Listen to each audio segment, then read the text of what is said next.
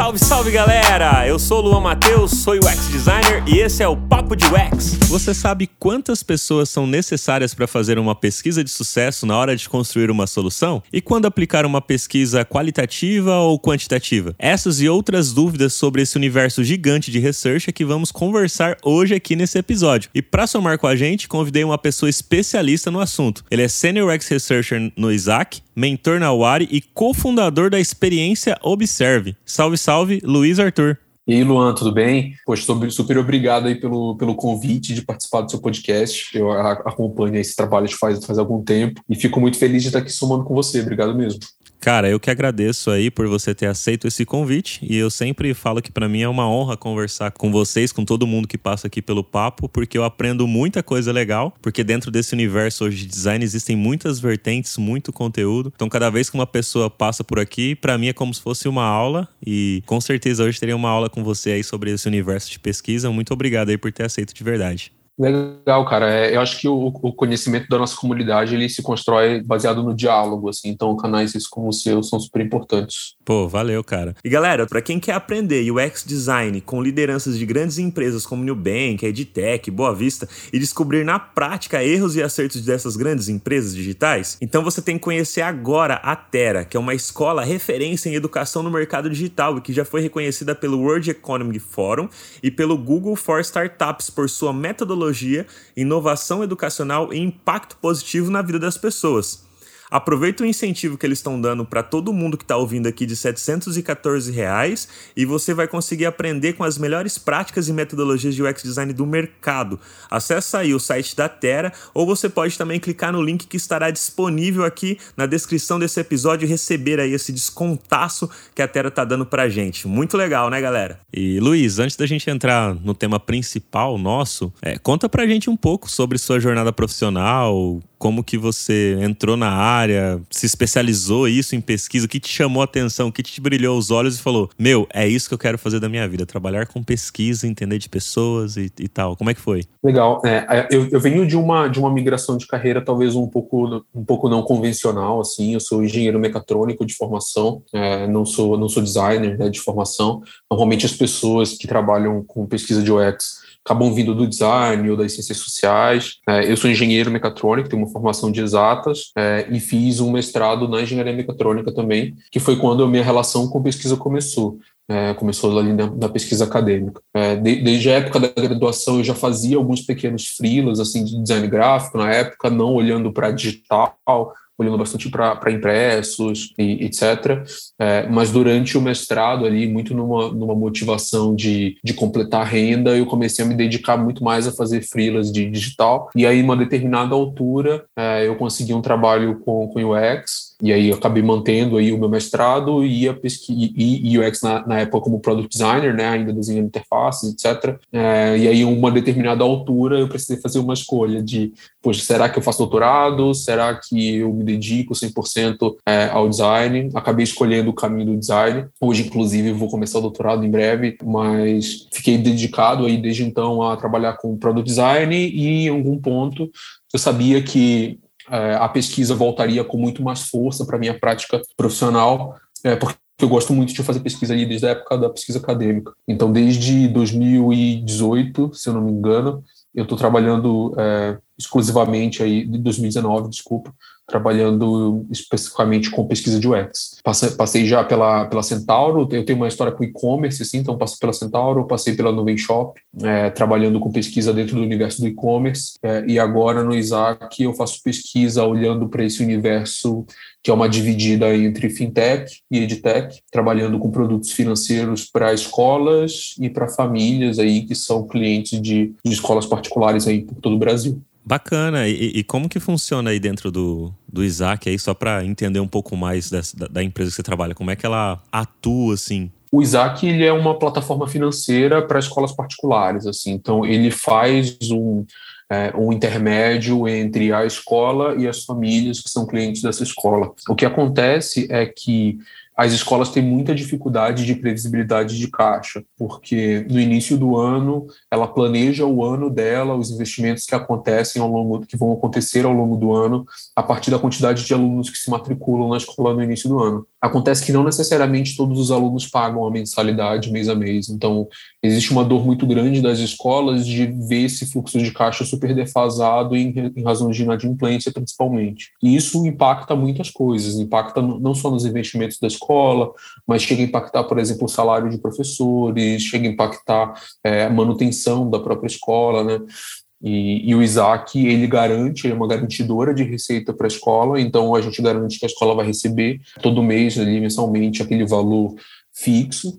É, e, e, por outro lado, a gente oferece flexibilidades de pagamento para as famílias. Então, muitas escolas que ainda vivem muito num cenário super analógico de recebimentos do tipo carnê ou do tipo só pagar presencial, o Isaac oferece aí uma, é, um, um, sistema de, de, de pagamentos digitais para famílias. Então, puxa, pagar com dois cartões, dividir de tantas vezes, ou pagar cartão e boleto, mais flexibilidade de negociação. E, além disso, é, canais digitais de atendimento. Né? Então, para escolas, por exemplo, que só conseguiam receber dos pais entre 8 e as 18 do dia, a gente oferece canais digitais de atendimento que são 24 horas e analistas, né, de 6 da manhã às 10 da noite. Então a gente aumenta aí, a gente dilata esse atendimento que a escola consegue fazer para as famílias. Então o Isaac ele funciona como intermediário ali entre, entre esses dois atores e ao mesmo tempo criando novos produtos, né? Então a gente já fala, tem, tem uma frente ali que é para a escola e uma frente que são para as famílias e a gente está continuamente pensando em novos produtos, fazendo pesquisa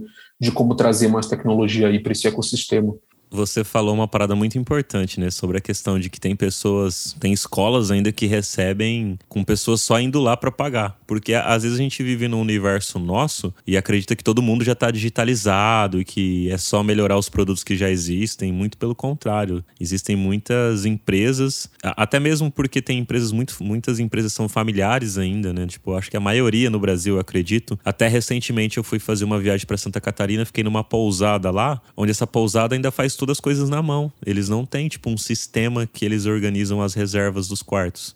É tudo feito num caderno, sabe? Tipo. E aí você fala, meu, olha que loucura, sabe? É uma cidadezinha pequenininha, de 3 mil habitantes e tudo mais. Então já tem é, oportunidades para a gente pensar em ajudar essas empresas de alguma forma, né? Então são soluções aí e oportunidades que podem estar surgindo por conta dessa, dessa necessidade dessas empresas, que são pequenas empresas, né? Totalmente. E, e, a gente vê assim que normalmente as pessoas que são mantenedoras de escolas são pessoas que vêm aí de uma formação muito pedagógica, que, que são motivadas, são direcionadas muito por esse sonho de educar mas a escola é um negócio, ela é um negócio que tem fluxo de caixa, ela precisa ter previsibilidade de receita, existem riscos de você não receber né, um pagamento, você precisa manter a sustentabilidade financeira desse negócio é, e muitas vezes essa função administrativa da escola ela é uma função que onera muito o tempo dessa pessoa mantenedora que é direcionada por educar. Então o Isaac ele também acaba vindo com um propósito é, mais do que funcional, né, de devolver tempo para essas pessoas conseguirem se dedicar a planos pedagógicos, acompanhar as famílias de, de forma é, mais próxima e, e, e, que é um tempo que elas dedicariam ali para ficar fazendo balanços de caixa, para ficar cobrando famílias e tal. Então, isso que você falou é muito verdade, e a gente vê muito isso em pesquisa, né? Depois eu posso até citar alguns exemplos de tipo, é, a gente fazer pesquisa e perguntar, puxa, como que você é, faz um relatório de matrículas, por exemplo, e a pessoa mostra, ah, meu relatório está aqui, aí abre um cadernão assim, de turma a turma, que é mais uma tabela do que de fato um relatório com inteligência de dados, etc. Então, do nosso lado, seria muito mais simples se a gente, por exemplo, fizesse um dashboard com vários, vários gráficos bonitões, etc. Mas é, a gente precisa entender que muitas vezes essas pessoas nem estão acostumadas com esse tipo de visualização, e isso que para a gente que está nesse dia a dia digital facilitaria, para essas pessoas poderiam até atrapalhar. Então, a pesquisa se faz muito fundamental nesse sentido aqui no Isaac, porque é um universo que não é o universo de startup que a gente está acostumado, né, com ferramentas tecnológicas e dashboards, etc. É, é um universo muito mais analógico, de pessoas que estão num, é, são direcionados por outras motivações, estão em outro contexto, etc. E dessas pesquisas que você comentou aí, quando que a gente sabe que precisa ser uma quantitativa e qualitativa? Porque você citou vários problemas que as escolas enfrentam, né, com relação à inadimplência, não ter uma, uma forma correta de, de cobrar, fluxo de caixa, enfim. Todos esses problemas foram é, encontrados através de uma pesquisa. É, essa pesquisa foi feita de forma quali, de forma quanti, é, misturou os dois. Quando que a gente sabe e pode até usar o Isaac mesmo como exemplo, né? Vamos supor que vocês vão pegar uma outra escola lá e vocês vão lá e vão fazer uma pesquisa para identificar. Vocês vão até lá, faz a pesquisa quantitativa, ou vocês disparam um formulário que é mais comum que a galera faz para colher dados de forma quantitativa. Como que isso funciona? Qual, como é que eu toma essa decisão, né? Como é que eu, que eu chego nisso? Porque eu acredito que essa é uma das dúvidas que muitas pessoas, muitos designers que estão vindo principalmente agora para esse universo fica, né? Pô, tem, tem dois tipos aqui, qual que eu escolho? Eu não sei qual que é o melhor caminho para eu seguir agora. Total, essa é uma pergunta super, super recorrente mesmo, porque a resposta para ela vai variar de pesquisa para pesquisa. Então não, não tem uma resposta que eu consigo dar em um tweet, por exemplo.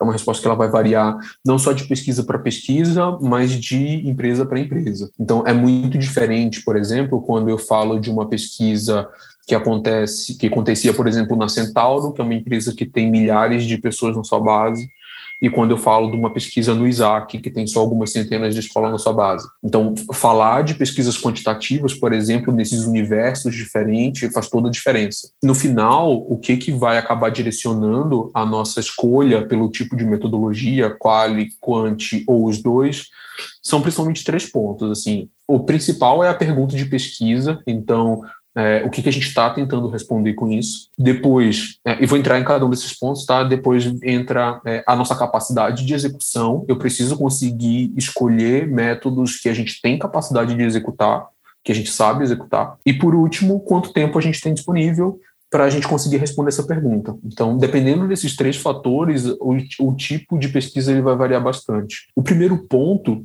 que é o da pergunta de pesquisa, acho que esse daqui acaba sendo o mais direto, assim, o mais objetivo que a gente mais vê por aí, que são pesquisas que vão tentar responder quantos, quais os principais, são pesquisas que normalmente acabam indo pelo caminho do quantitativo, né? Porque quando você tenta responder, por exemplo, quais são os principais fatores que motivam tal coisa ou que geram tal coisa, você precisa conseguir avaliar todos os fatores e de todos os fatores quais são os mais comuns. Por outro lado, se você for tentar responder por que tais fatores acontecem ou como tal comportamento ele se dá, normalmente isso vai para uma qualitativa.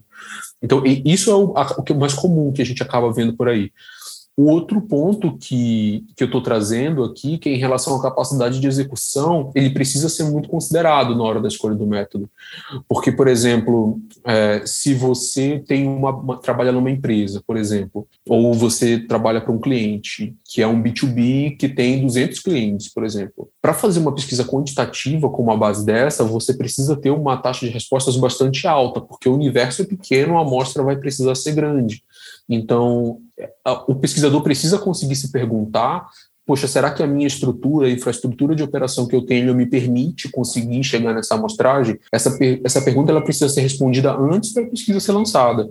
O que acontece muitas vezes é de a gente, poxa, vou fazer um formulário, disparo o formulário e aí depois a gente fica sofrendo para conseguir atingir uma amostra. Isso precisa ser respondido antes, né, antes da escolha do método. E, e por outro lado, quando eu falo da, da, capacidade de execução qualitativa, o que pode acontecer é de a gente sentar entre pesquisadores e falar, poxa, vamos fazer uma pesquisa etnográfica relacionada a tal assunto, a gente vai visitar o, o, o usuário lá presencialmente é, mas muitas vezes são pessoas que, poxa, veem valor na pesquisa etnográfica, mas nunca conduziram, não sabem conduzir uma pesquisa etnográfica. Então, isso vai dar muito mais trabalho e vai provavelmente não ter um impacto tão bom. Então, isso precisa ser considerado na hora da escolha do método. É, e, por último, quando eu falo de tempo, é muito na visão da pesquisa enquanto um projeto, é, que precisa conseguir entregar um resultado num tempo que é alinhado ali com os stakeholders. Então, é, se você por exemplo, quiser entrevistar 100 pessoas, é diferente de você entrevistar 20 pessoas, em relação a tempo, principalmente. Então, é, a escolha do seu método ele precisa ser direcionado aí também por quanto tempo você tem disponível, qual que é o seu apetite né, ali para descoberta, quanto tempo que é, o seu produto está exigindo ali que a gente consiga trazer aprendizados. Então, isso vai direcionar muito o tipo de, de, de método, de metodologia que a gente usa. Bacana, Luiz. E você comentou uma, uma parada legal que é a questão da quantidade, né? Poxa, se eu vou, tenho 200 pessoas para disparar um formulário para essas 200 pessoas responderem, eu preciso de ter uma taxa alta de aceitação para que seja palpável a minha pesquisa e realmente ela tenha um sucesso no sentido de, de eu conseguir informações para analisar qual caminho eu vou seguir, correto? Porém, eu acredito que a maioria das pessoas tem dúvida da quantidade certa para isso, porque nesse exemplo que você deu de 200 pessoas, qual seria uma taxa de, de sucesso com relação ao, ao, número de pessoas que teriam que responder isso? Sei lá, 80%, 50%? E falando desse número, como que chega, chegaram nesse número? Ou, ou se tem realmente um número, se faz sentido ter um número, ou, ou se vai muito do projeto que está sendo executado e eu determino qual é a porcentagem? Como que isso funciona? Porque essa, como eu falei, é uma pergunta que a galera tem muito, assim, de, de balde mesmo. Porque, cara, qual é o número que eu faço? Até, até para fazer pesquisa para criar uma persona, sabe? Ah, com quantas pessoas eu preciso conversar para realmente validar que essa minha persona faz parte da, daquele grupo de pessoas que eu conversei de fato, sabe? É, essa é uma pergunta também bem importante e ela é uma pergunta que precisa ser respondida pela, pela equipe de pesquisa antes de começar a pesquisar, antes de levar a pesquisa para a rua. Aquilo que eu te falei, a gente vê muita gente sofrendo ali para conseguir chegar um número que deveria ter é, planejado antes. Essa resposta de quanta, qual é o número ideal de participantes, ele tem, tem a ver com o tipo de pesquisa, se é ou quant, mas ele tem principalmente relacionado ao tipo de amostragem que eu vou usar. E, existem dois tipos de amostragem em pesquisa, basicamente. Existe a amostragem que é probabilística e a amostragem que é não probabilística. O que, que é cada uma dessas coisas? A amostragem probabilística é aquela que todo e qualquer pessoa no seu universo de usuários tem chances de responder essa pergunta. Por exemplo, se eu disparar um formulário para uma base, todo mundo tem chances de conseguir responder. Essa amostragem vai conseguir fazer com que a gente faça inferências para a base inteira. Então, eu consigo chegar no calcular um número e aí, se eu tiver a partir desse número, eu consigo falar. Bom, eu consigo inferir então que a minha base inteira tem essa preferência ou tem esse comportamento. Por outro lado, a amostragem não probabilística é aquela em que não necessariamente todo mundo precisa ter, entrar em contato com, com essa pesquisa. Se você estiver fazendo, por exemplo, um teste de usabilidade relacionado a tal funcionalidade do seu produto, não necessariamente todo mundo tem acesso a essa funcionalidade ou deveria participar dessa pesquisa. Então, você consegue fazer uma seleção mais individual de participantes. Eu quero um participante que usa muito, um participante que usa pouco, um participante que é do norte, um participante que é do sul. Então, você faz uma escolha é, que é uma escolha que, que não, não é aleatória, você escolhe ali com intenção. Dadas essas duas frentes, o número de participantes varia. Então, quando eu falo da probabilística, quando todo mundo tem chance de responder aquela pergunta, aí eu preciso começar a trabalhar com confiança de inferência, confiança estatística e erro de amostra, né? Tá, o meu erro amostral. Isso existe um cálculo, né? Existem calculadoras que que fazem isso. Tem uma calculadora do SurveyMonkey que é, que é bem boa, que você entra ali com o tamanho do seu universo, o tamanho da sua amostra, e ele te devolve qual que é a, a, margem de erro. Por exemplo, nesse, nesse caso que a gente criou aqui, de uma empresa B2B, por exemplo, que tem só 200 clientes na sua base, que é muito comum aí no universo de startup, né? A gente faz esse cálculo rapidinho, então, para eu conseguir fazer uma inferência com 95% de confiança e 5% de margem de erro, que é ok, eu precisaria ter 140 respostas, o que é bastante, né? Quando você pensa no universo de 200, é 70% da sua base respondendo o seu formulário. É bastante gente. Por outro lado, se eu tivesse, em vez de 200, 2 mil pessoas, eu poderia ter, por exemplo, só 250 respostas para o mesmo resultado, que é um resultado que é uma quantidade bem menor percentualmente de usuários para responder o formulário. Por isso que eu estou te falando, dependendo do tamanho do seu universo, isso vai direcionar o esforço que você vai ter para conseguir ter um resultado bom na probabilística. Por outro lado, quando eu falo da não probabilística, não existe um número ideal de participantes. Você consegue fazer uma não probabilística com quatro, cinco participantes, porque o que vai importar aqui não é a quantidade de pessoas, mas a qualidade da informação que você tem, a profundidade que você chega pessoa a pessoa. O que normalmente eu gosto de fazer, quando se trata da não probabilística, é criar um racional de seleção. Então, eu não faço uma seleção aleatória, né? Seleciono cinco participantes aleatórios. Eu crio um racional de seleção para selecionar algumas pessoas, é, até porque caso uma não tope, eu sei como selecionar uma outra do mesmo perfil. Então, eu tento direcionar esse racional sabendo que não existe um número ideal de participantes. Lógico que a gente trabalha com mínimos né, aceitáveis, então, poxa, fazer uma com uma pessoa é, não é tão bom porque você não tem comparações, mas a, a, não, a não probabilística, que tem a ver aí com a pesquisa qualitativa, ela acaba tendo muito mais o objetivo de você ver realidades diferentes conseguir entender qual o tamanho da sua divergência do que entender quais são as convergências que acontecem aí dentro. As convergências normalmente têm a ver com as probabilísticas e as quantitativas. Cara, muito bom isso daí que você comentou e eu acredito que a galera que está nos ouvindo está gostando pra caramba desse papo, principalmente com relação a isso que você falou de não ter um número ideal, né? Então acredito que agora o pessoal possa ficar mais claro assim, né? Igual você falou, poxa, às vezes fazendo com quatro, cinco pessoas ali, você já consegue ter informações suficientes, não precisa fazer uma pesquisa é, qualitativa com 100 pessoas, até porque às vezes é meio inviável, como você falou, né?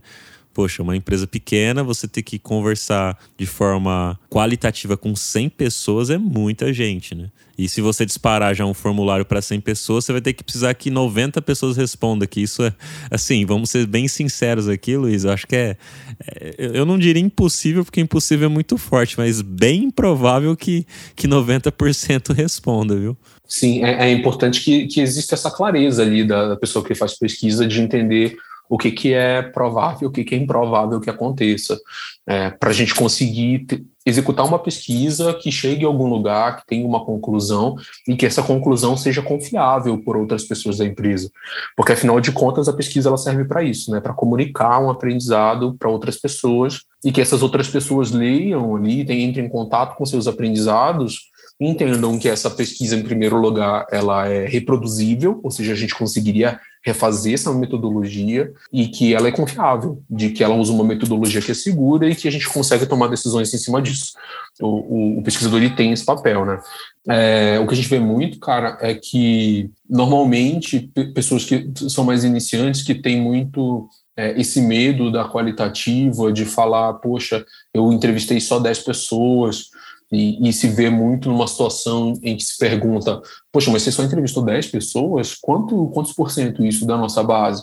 Esse, esse tipo de pergunta, e, e, e se vê muito ali numa sinuca de bico em relação a isso, acaba tentando argumentar eh, escolhas qualitativas com argumentos quantitativos, do tipo, ah, das 10 pessoas que a gente entrevistou, 60% tem essa preferência. É, isso, isso é ruim, porque você usa um argumento de números é, para uma pesquisa que volta para a gente dados qualitativos. Então, muito na intenção de tentar trazer números e essa mentalidade exata, né, que acaba tendo, é, a gente tem a sensação de que stakeholders confiam mais, mas acaba sendo é, muito ruim, porque isso leva à pergunta, né, tá, mas por que só 10 e não 15, e não 20, e não 100, e não 150? Sempre vai ter um pouco mais de usuários para a gente entrevistar.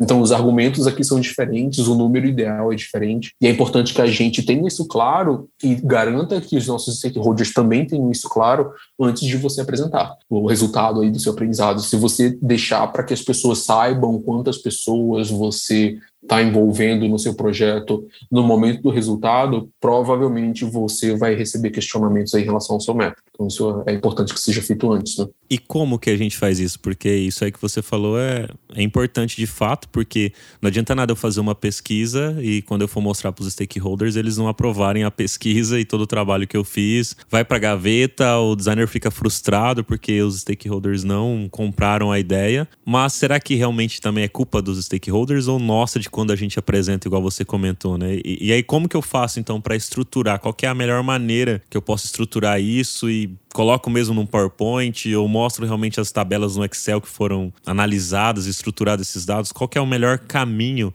na sua opinião, claro, de se fazer isso para pegar e gerar confiança ali dos stakeholders, comprar a ideia da pesquisa que foi bem feita, bem planejada? Como é que eu faço isso, né? Depois da execução, esse com certeza é a parte mais importante da pesquisa. Esse alinhamento de expectativas que vai dizer para as pessoas aonde a gente vai chegar como a gente vai chegar e em quanto tempo a gente vai chegar. Eu gosto de fazer isso por escrito. Então, normalmente pode acontecer de você combinar uma pesquisa mais informalmente, né? Sentar ali com, com uma pessoa de produto, por exemplo, e falar, poxa, eu tenho essa pergunta, e você fala, ah, tá, vou pesquisar, e aí você volta e apresenta. Eu, eu não gosto de fazer isso, eu gosto muito de consolidar por escrito tudo, deixar no detalhe, por dois motivos. Primeiro, porque normalmente são é, mais de um stakeholder que tem outras obrigações além da pesquisa. Então, você garantir que isso está por escrito, bem detalhado em algum lugar, significa que cada stakeholder vai ter acesso àquele, pode ter acesso àquele material em tempos diferentes. Você não precisa colocar todo mundo numa mesma sala ou numa mesma reunião para que essas pessoas tenham, tenham contato com esse material. É lógico que você pode fazer isso mas por escrito é bom porque você estimula o assíncrono, né? principalmente para quem usa Google Docs, por exemplo, onde tem aquela funcionalidade de comentários, as pessoas podem deixar perguntas ali e você consegue recebendo feedbacks desse seu planejamento da pesquisa antes de começar. Esse é o primeiro ponto. E segundo ponto é porque você deixa acordos bem estabelecidos em um lugar. Então, quando você estiver é, voltando do, de campo, né, voltando aí com seus dados, você sabe aonde referenciar os seus aprendizados. Então, poxa, a gente tinha aquela pergunta, a gente ia envolver aquelas pessoas, a gente chegou com essas respostas aqui. Então, você consegue juntar uma coisa a outra. Então, ter um pouco de formalização ali do plano de pesquisa, de o que, que a gente quer fazer, é super importante. Lógico que aí não tem uma forma, né? Você pode fazer isso no Google Docs, pode fazer isso no PowerPoint, pode fazer isso no Notion, pode fazer isso em N lugares diferentes, mas eu acho que o importante aqui é deixar isso formalizado de alguma forma, trocar feedbacks com seus stakeholders em relação a essa é a pergunta certa, é muito tempo, é pouco tempo, antes de você começar a executar de fato. Porque a execução, você precisa ficar preocupado ali em fazer uma boa execução a partir de um plano que você já tem alinhado. Então, a melhor forma para mim é por escrito, eu, eu, eu acabo usando bastante assim, no dia a dia. Maravilha. E, e, depois que você coleta esses dados, faz a apresentação, esses dados, qual que é a melhor forma de guardar eles? Tipo, deixar realmente no Excel para a galera ir lá e, e, fazer uma busca? Ou existem ferramentas que já facilita isso? Sei lá, um wiki da vida que pode estar tá salvo no servidor da, da empresa e o pessoal vai buscar aquela pesquisa, porque tem pesquisas que a gente sabe que tem uma data de validade, né? Que faz, já tem que usar e logo muda. Mas outras pesquisas que eu acredito com mais profundidade, assim, que eu que é válido as pessoas olharem para elas e até por esse histórico e ver o que aconteceu, qual era o caminho, se as pessoas realmente mudaram o comportamento ou não, para poder ter mais insumos para seguir ali com determinada ação que vai ser feita. E, e, e, qual que é a melhor forma? Porque dependendo de como a gente guarda os dados da, das pesquisas, às vezes aquela pesquisa vai para o limbo, né? Fica até difícil de você é, encontrar algum tipo de informação e tudo mais. Como, como que, que você acredita que é uma ferramenta bacana? Sei lá, às vezes como vocês usam aí no Isaac também. Legal. É, eu achei, primeiro, eu achei massa que você fez essa distinção relacionada à, à validade. Eu, eu, eu, costumo dividir as pesquisas em dois grupos. Existem as pesquisas que envolvem o problema e as pesquisas que envolvem a solução. Pesquisa que envolve a solução é, poxa, às vezes um teste de usabilidade de um produto que já existe, você vai descobertas em relação àquele produto, a validade mais curta porque o produto muda.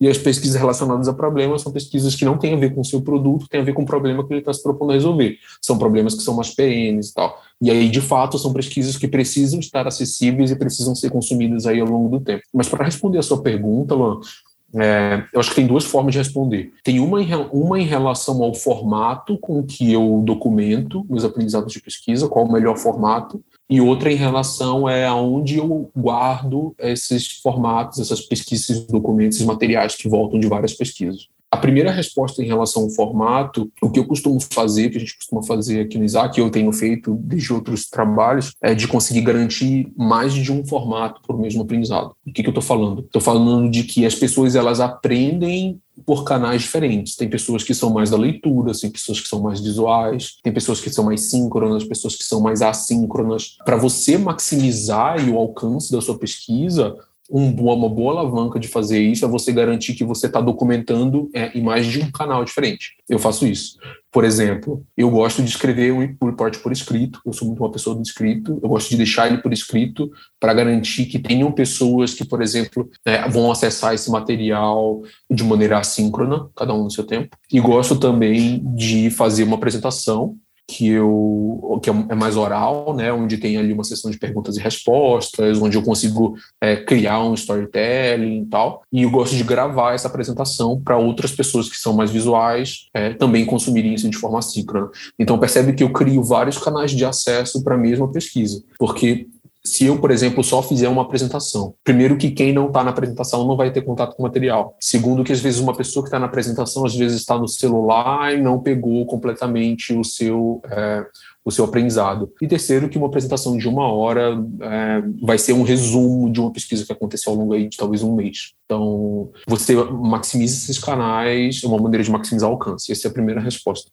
A segunda resposta, em relação a, a onde eu guardo isso, a resposta ela tem muito a ver com a cultura da sua empresa. Aqui no Isaac, por exemplo, a gente usa muito o Notion para outras coisas, para documentações de time, para fazer acompanhamento de tarefas. Então, o Notion ele acaba sendo um bom lugar para a gente guardar as pesquisas, porque as pessoas já estão ali, elas já sabem usar, elas já estão no dia a dia do Notion. Na Nuvem Shop, que eu fui a empresa que eu trabalhei antes, a gente não usava tanto Notion. A empresa usava bastante o Google Workspace, que eu adoro, inclusive. É, e por isso a gente construiu um repositório de pesquisas dentro do Google Workspace, usando o Google Sheets e o Google Data Studio para fazer essa visualização até escrevi um, um, um, artigo sobre como construir um repositório usando ferramentas do Google, depois a gente pode deixar disponível aí para a galera ler, é, que é uma maneira gratuita, inclusive, de você construir seu próprio repositório de pesquisa, que na Nuvem Shop funcionava bastante, porque as pessoas já estavam ali naquele ambiente, naquele, naquela ferramenta. É lógico que existem outras ferramentas para isso. Eu posso pensar, por exemplo, no Dovetail, que é uma ferramenta que é criada especificamente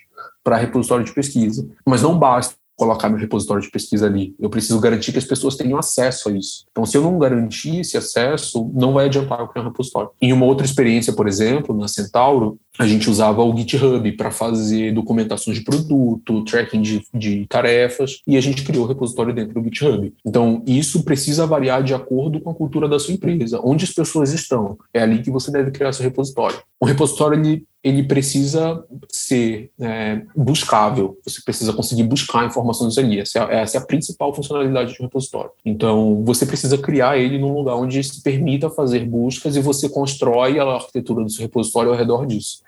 Então não tem um lugar certo. O lugar certo é o lugar onde as pessoas das suas empresas estão, para você garantir que elas vão ter acesso fácil a isso. Essa é a resposta. Como é importante essa questão da cultura, né? E as pessoas entenderem isso. Porque às vezes a galera fica nessa, não, mas tal ferramenta é melhor, tal coisa é, é mais da hora, ó, outra empresa usa essa ferramenta aqui. Mas não quer dizer que uma é melhor ou pior que a outra, e sim depende muito desse contexto qual você falou. Toda essa cultura que envolve a empresa, um ambiente que o pessoal já está acostumado, não adianta querer trazer algo, às vezes pode até você dar uma sugestão de alguma outra ferramenta que você compare com a que você está usando atual, que pode ser melhor, mas tem que também analisar a questão do impacto que isso vai causar em toda essa mudança de estrutura e cultura de dentro da empresa, né? Então não é uma coisa tão simples assim como às vezes a gente pensa é, no nosso próprio universo, né? Ah, eu tô aqui na minha máquina, tem hora que eu quero usar o Notion, tem hora que eu quero usar o Google Docs, e para mim é fácil porque sou só eu aqui, né? Dentro de todo um ambiente corporativo, as coisas já são um pouco mais diferentes. Totalmente, Luan.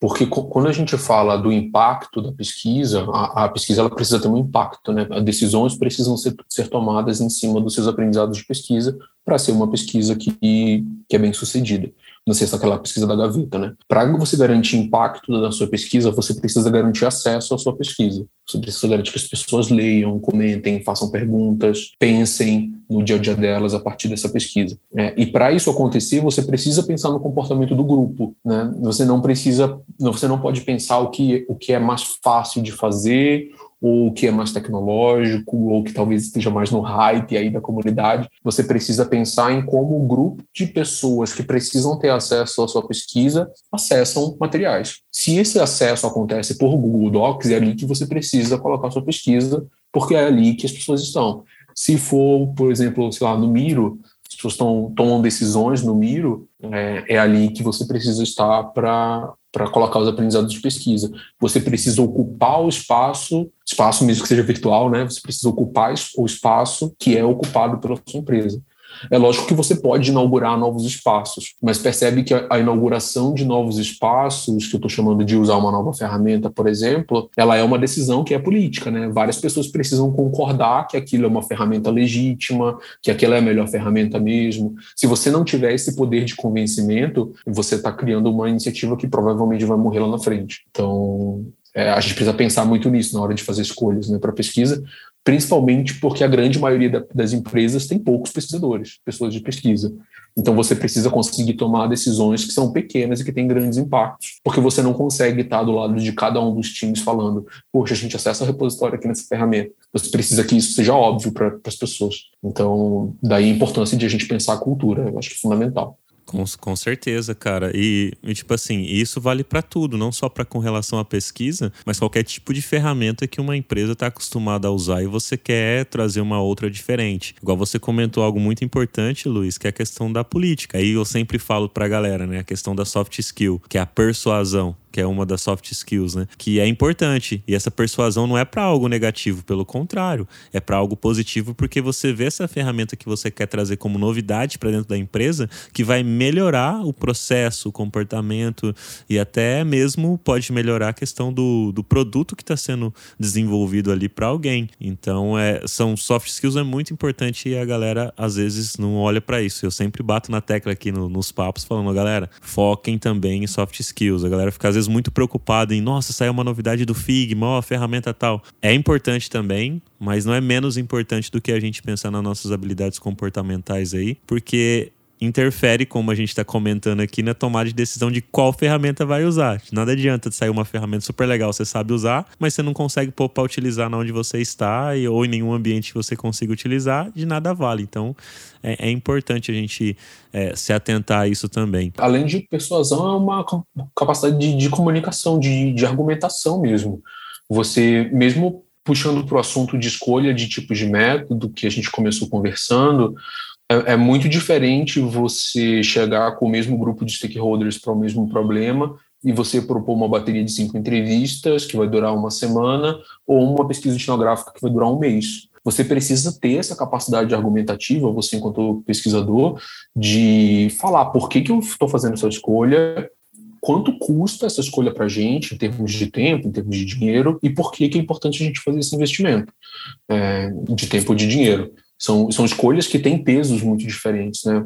Pro, às vezes para o mesmo contexto. Então você precisa ter essa soft skill na pesquisa desde o momento zero, ali no alinhamento de stakeholders, mesmo sem falar de ferramentas, falando de escolha de método mesmo, para argumentar para essas pessoas que muitas vezes não entendem tanto de pesquisas, não estão habituadas a esse tipo de método, de que esse investimento é o investimento certo de ser feito agora. E isso é uma habilidade de pessoa de pesquisa muitas vezes a gente se vê frustrado, né? Do tipo, poxa, eu queria fazer o teste de usabilidade, mas as pessoas não quiseram, é, a galera aqui não tem cultura de pesquisa, etc. Mas muitas vezes fomos nós que não soubemos argumentar a importância daquele, daquele projeto nesse momento. Então, a soft skill é fundamental para o pesquisador, tão importante quanto as hard skills, sem dúvida. Legal você ter, ter frisado sobre isso. E Luiz, quero trazer um, um exemplo aqui para você dar uma luz aí para gente.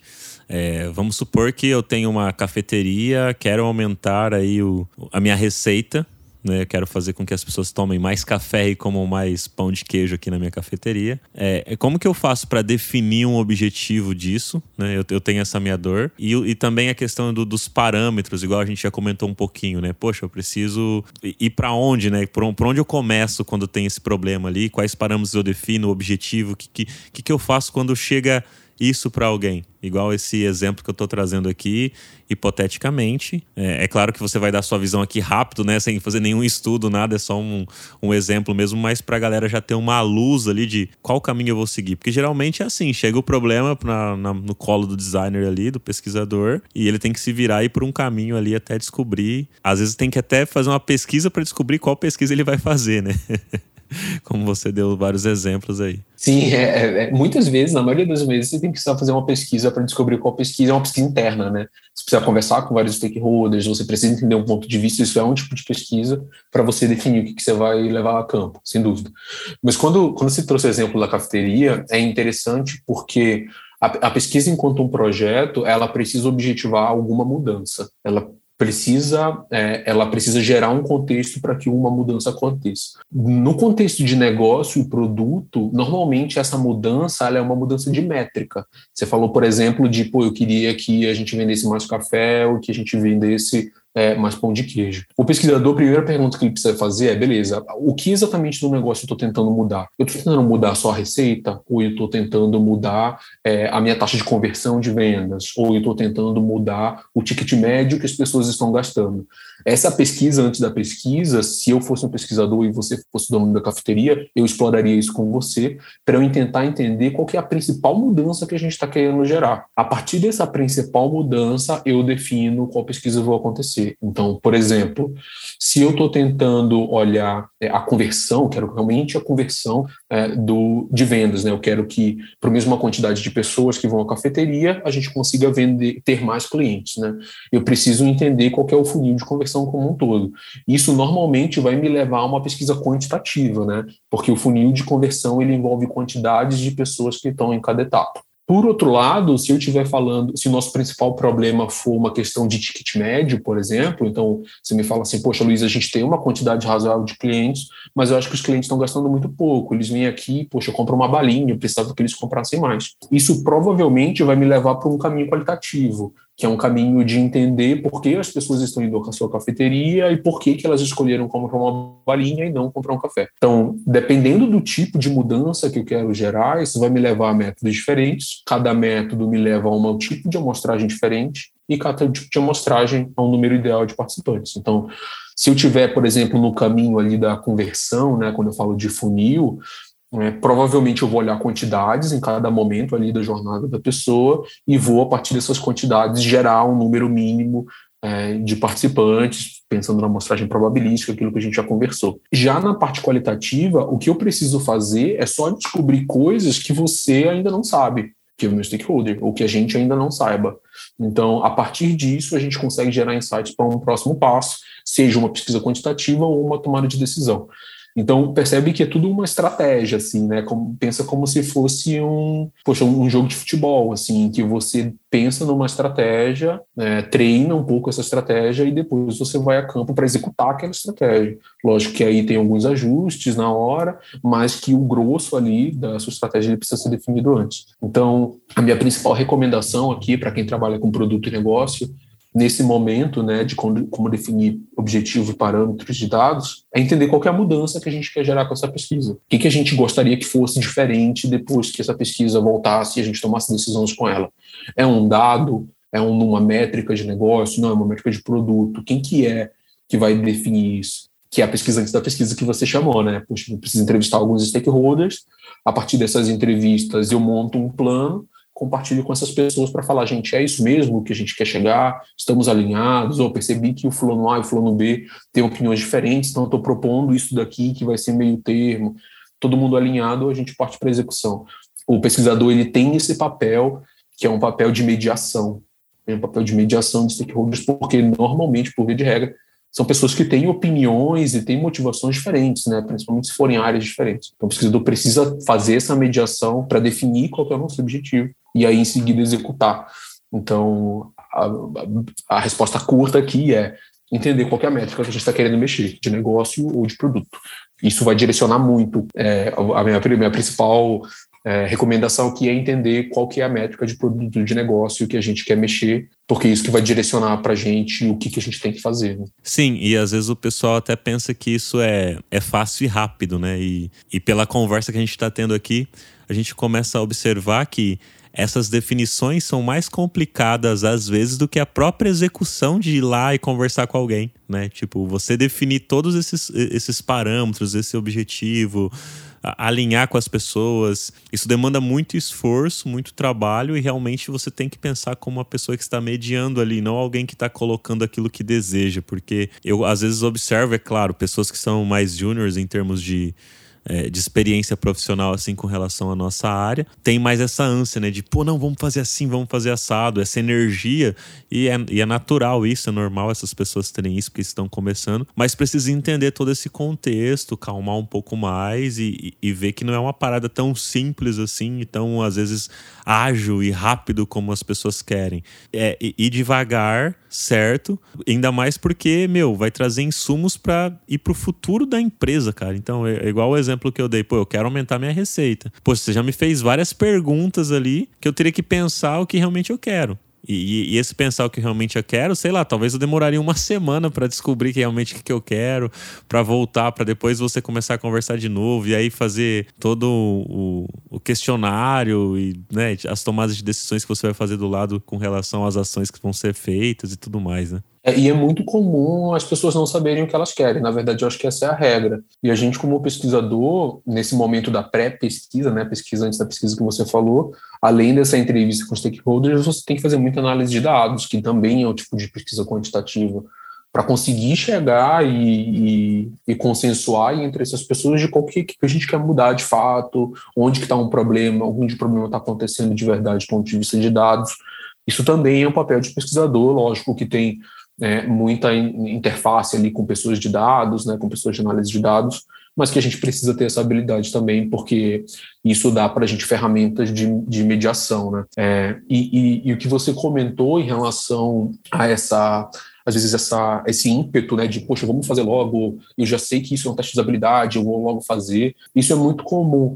Mas se a gente pensar em termos de eficiência, não é eficiente, porque do ponto de vista de tempo, é muito melhor uma pesquisa morrer enquanto ela ainda é um projeto, enquanto ela ainda é um Google Docs de duas páginas, em que as pessoas concluem de que não, não vamos fazer essa pesquisa agora, do que ela morrer quando você gastou todo o trabalho de recrutamento, o trabalho de análise, o trabalho de síntese e ela fica na gaveta porque foi a pesquisa errada. Então, é muito melhor a gente se frustrar ainda nesse momento inicial de, poxa, era uma pesquisa que eu queria muito fazer, mas a gente concluiu que não é o momento dela, do que se frustrar de, poxa, eu fiz uma pesquisa que eu acho muito importante e ninguém usou. Então, daí a importância de a gente conseguir alinhar e planejar antes de executar, para a gente garantir que a gente vai executar a coisa certa e que isso vai ter um impacto. Né? Muito bom, Luiz. Eu queria que você deixasse aí para a gente, é, antes de finalizar, uma dica para quem está nos ouvindo e gostaria de se aprofundar mais nesse universo de pesquisa, principalmente para a galera que está migrando de área, vindo para a área de UX, né? Muita gente fazendo isso, então eu acredito que uma dica sua, um conselho seu pode dar uma luz e clarear aí para essas pessoas que estão nos ouvindo aí. Boa. É, vou, vou tentar sair um pouco do, do, lugar óbvio de recomendar cursos e livros. Eu acho que já tem bastante conteúdo assim em relação a cursos e livros é, de como se aprofundar. O que eu queria, que eu queria destacar aqui é a importância de duas coisas principalmente. Primeiro é de estimular uma parceria com dados, com times de dados, para as pessoas que já estão numa empresa, que querem se aprofundar em pesquisa, conseguir ter mais familiaridade com dados, porque os dados que a gente já tem hoje na empresa, que normalmente são usados por BI, dados que são usados ali é, pelos times de data science, etc., é, são dados para pesquisa quantitativa, que podem nos ajudar e ajudam, né, desde o recrutamento da pesquisa até a definição de qual a principal métrica que a gente quer mudar, ou na hora de a gente conseguir fazer inferências que a gente traz da pesquisa qualitativa. Então, isso é super importante de a gente criar essa familiaridade, criar essa ponte entre a experiência do usuário e a ciência de dados. Eu vejo que isso é uma lacuna muito grande hoje no nosso mercado, e essa proximidade no meu dia a dia me ajuda bastante aí em todas as fases da pesquisa Acho que esse é um ponto. E um outro ponto que eu acho que, que, que, ajuda bastante, assim, e que a gente acaba não, não considerando tanto, é a gente fazer leituras de mercado e leituras acadêmicas, assim. Porque quando você está lidando com um problema, como eu, por exemplo, lido com o problema de inadimplência escolar, é um problema que não é um problema novo, é um problema que ele já vem de muitos anos. Pessoas pesquisaram isso antes de mim, empresas lidaram com isso antes do Isaac. Então, é muito importante eu conseguir ter um tempo no meu dia a dia para consumir esse material por dois motivos. Primeiro, para eu ter acesso a metodologias que já foram usadas no passado. Então, poxa, um, às vezes um pesquisador em 2010 fez uma pesquisa sobre isso, usou tal método, chegou a tal conclusão, que eu posso replicar esse método para minha base. Pode ter sido um formulário, pode ter sido uma entrevista. Então, isso me economiza muito mais tempo e me ajuda na argumentação. Esse é o primeiro ponto. E segundo ponto, para não investir tempo, dinheiro para descobrir coisas que já foram descobertas por outra pessoa. Então, existem é, pesquisas de mercado que são feitas recorrentemente em todas as indústrias. Estou falando aqui de educação, mas tem no e-commerce, tem no banco, tem em seguros. To esses essas indústrias existem pesquisas de mercados que são feitas recorrentemente que isso podem me ajudar muito a fazer inferências estatísticas a partir do que eu volto de qualitativos. Então, essa é uma forma de aumentar aí a nossa familiaridade, nosso hábito, intimidade com pesquisa, aumentar nossa intimidade com tipos de pesquisa, o que, que funciona mais para o quali, o que, que funciona mais para o e principalmente de, entre aspas, debugar, né? Entender o que, que tem de errado. Poxa, será que eu fiz uma inferência errada? Será que essa pesquisa de mercado está enviesada de algum jeito? Ou a nossa pesquisa está enviesada de algum jeito? Então, consumir materiais de mercado é muito bom para a gente aprender e comparar. Acho que talvez tão mais importante quanto ler um texto, sei lá, do Medium, é, que fala sobre determinado problema, é, você ler um reporte de mercado que, que, que já estudou esse problema antes, mesmo que tenha sido é, fora do Brasil, né? Porque aí você consegue replicar método, você consegue pensar criticamente sobre o assunto. Né? Isso é bem importante. Pô, que massa, Luiz. Muito obrigado aí pelo papo e divulga aí para a galera te conhecer um pouco mais aí, suas redes sociais, LinkedIn, é, o artigo que você comentou vai estar tá no link aí desse episódio que você está ouvindo também. Mas fala aí, divulga, o espaço é seu. Legal. Bom, quem quiser trocar uma ideia comigo, é, debater sobre algum dos pontos que eu comentei aqui, pode me procurar no LinkedIn. Estou como Luiz Arthur Nascimento. Eu também tenho um, um portfólio de pesquisas que eu mantenho, luizarthur.com. Quem quiser é, acessar, se quiser deixar o link também, Matheus, fica, fica à vontade. Quem quiser ver trabalhos que eu fiz no passado, tanto trabalhos de, é, relacionados ao X-Research, mas também trabalhos relacionados à pesquisa acadêmica, artigos que eu escrevi ou é, conteúdos que eu participei, do tipo live, está tudo lá nesse, nesse site meu e aí a gente pode entrar em contato. Eu adoro trocar com a comunidade, acho que é, é bastante importante, me ajudou e me ajuda muito fazer esse debate, igual como a gente está fazendo agora. Então, vou ficar bem feliz aí quem quiser entrar em contato para conversar. Que massa. Valeu demais, Luiz, mais uma vez, por ter aceito gravar esse papo com a gente. Espero que o pessoal que está nos ouvindo tenha curtido pra caramba também esse episódio. E quem quiser baixar o nosso e-book gratuito sobre as 10 heurísticas de Nielsen, é só clicar no link da bio do nosso Instagram. E para você que gosta do Papo de UX e quer contribuir com a gente, a gente tem um Pix também que você pode contribuir de qualquer valor aí que você sentir no seu coração. Pode estar contribuindo aqui pra gente, que é o pix.papodeux.com.br. E tem o link também desse endereço lá na bio do nosso Instagram. Conheça também o outro podcast nosso que eu faço junto com o David, que é o Semiose Podcast. Então você pode ir lá no YouTube agora colocar Semiose Podcast. Lá você, além de ouvir a minha voz, vai ver essa minha cara lavada aqui com meus dreads, que é em formato de vídeo. É isso aí. Muito obrigado para todo mundo que está nos ouvindo. Se você quiser ouvir qualquer outro assunto relacionado desse universo de pesquisa, UX, enfim, é só mandar uma mensagem para mim lá no nosso Instagram Papo de UX. Valeu e até o próximo episódio.